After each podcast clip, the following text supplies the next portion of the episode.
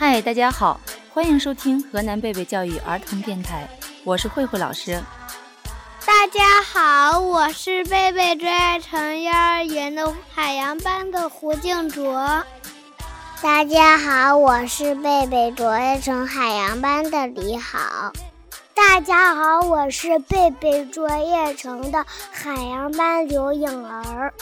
孩子们，马上元宵节了，你们都买灯笼了吗？我买的是《超级飞侠》里边的乐迪，我买的是《汪汪队》的毛毛。我买了买了，我买的是朵拉。妈妈还给我买了元宵呢。每年元宵节，我们吃了元宵还会去公园看灯、猜灯谜。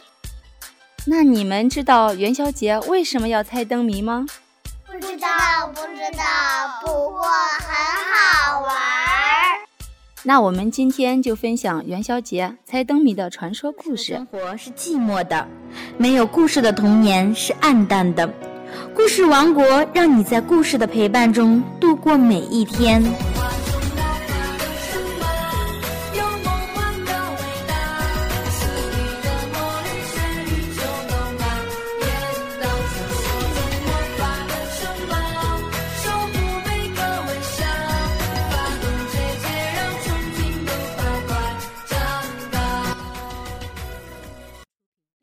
猜灯谜又叫打灯谜，是我国独有的、富有民族风格的一种文娱形式，是从古代就开始流传的元宵节特色活动。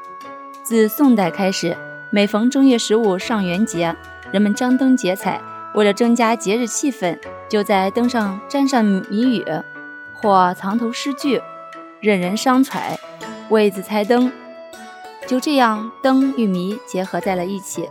指明代以相习成风，灯谜因此而得名，也作为专一文艺为谜的一个专用名词，沿用至今。初时沾谜语灯上，会有事物谜夹在其中，只是大量为文艺谜而已。此后文艺谜迅速发展，谜底的文字允许做音、形、意和位置的变化，所以产生了谜格。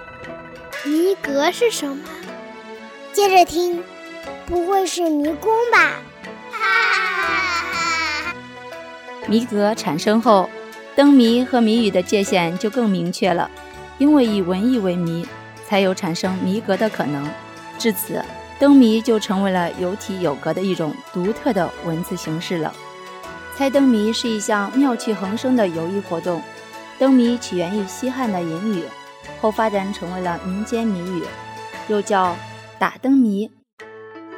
据记载，在南宋，猜灯谜就已经成为元宵节的一种游戏方式了。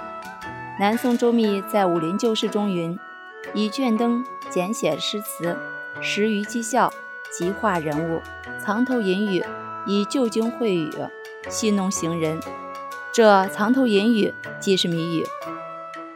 这里有一个元宵节猜灯谜的传说故事。我知道，我知道，我来讲。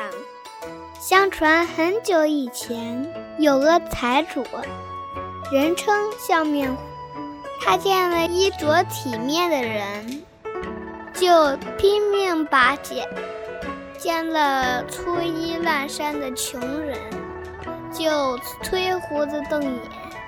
有个叫王少的青年，从衣衣服穿的破烂，一次去借粮食。被他赶出大门。接下来呢？王少回去后越想越气，于是元宵之夜扎了一顶大花灯，来到笑面虎家门前。这大花灯上提着一首诗，笑面虎向前观看，只见上面写着：“头尖身细白如银。”称称没有半毫分，眼睛长到屁股上，光认衣裳不认人。笑面虎看罢，气得面红耳赤，暴跳如雷，嚷着：“好小子，胆敢来骂老爷！”便命家丁去抢花灯。王少毛提起花灯，笑嘻嘻地说：“哎，老爷莫犯猜疑，我这个四句诗是个谜，谜底就是真。你想想是不是？这真怎么是对你的呢？莫非是真对你说的？不然你怎么知道是说你的呢？”上面虎一想，可不是，只好气得干瞪眼，灰溜溜走了。周围的人都乐得哈哈大笑。这事传开后，越传越远。第二年元宵节，人们纷纷仿效，将谜语写在花灯上。供人猜测取乐，以后相沿成习。猜灯谜、打灯火了元宵佳节的重要活动内容。原来猜灯谜是这样来的呀！